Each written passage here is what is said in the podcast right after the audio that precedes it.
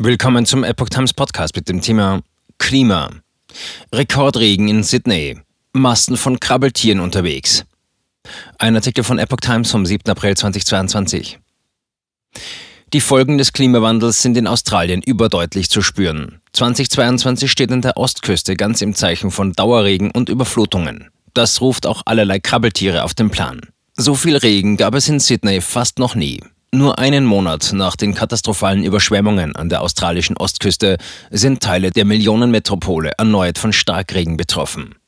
In nur drei Monaten sei in der Stadt mit dem weltberühmten Opernhaus so viel Niederschlag gefallen wie sonst nie in einem ganzen Jahr, zitierte der Sender Seven News einen Sprecher der australischen Meteorologiebehörde. Besonders gefährlich war die Situation in den südlichen Vororten Woronora und Barnard Bay, wo die Behörden Evakuierungsbefehle für tausende Anwohner erteilten.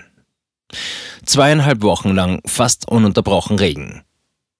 Tagelanger Starkregen hatte schon im Februar und März zu historischen Überflutungen, vor allem im Norden des Bundesstaates New South Wales und im angrenzenden Queensland geführt. In Sydney hatte es dabei zweieinhalb Wochen lang fast ununterbrochen geregnet.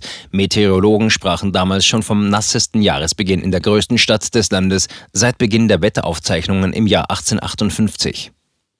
Die Feuchtigkeit hat einen weiteren unliebsamen Effekt.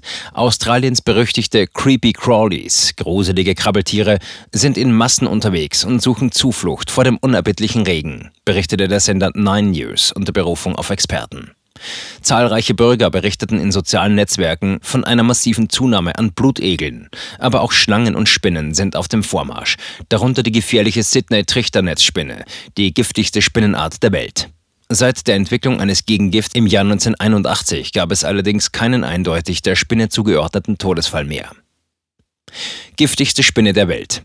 Eine Bürgerin aus Sydney habe allein in den vergangenen zwei Monaten ein halbes Dutzend Trichternetzspinnen beim Gegengiftprogramm des Australian Reptile Park abgegeben, sagte der Reptilienpfleger des Parks Sam Herman. Dies sei ein klarer Hinweis auf die massive Zunahme der Sichtungen. Es gebe aber keinen Grund zur Panik. Die Tiere seien nicht darauf aus, Menschen vorsätzlich zu verletzen. Am besten sei es, ruhig zu bleiben und die Tiere sicher einzufangen, aber auch einen Kompressionsverband für alle Fälle bereitzuhalten. Ein Ende des Regens ist derweil nicht in Sicht. Zwar werde er am Wochenende nachlassen, jedoch würden ab Dienstag neue Niederschläge erwartet, so der Wetterdienst. Der Boden ist mit Wasser gesättigt, die Flüsse sind voll, die Dämme sind am Limit, sagte Dean Story von den Notdiensten des Bundesstaates New South Wales.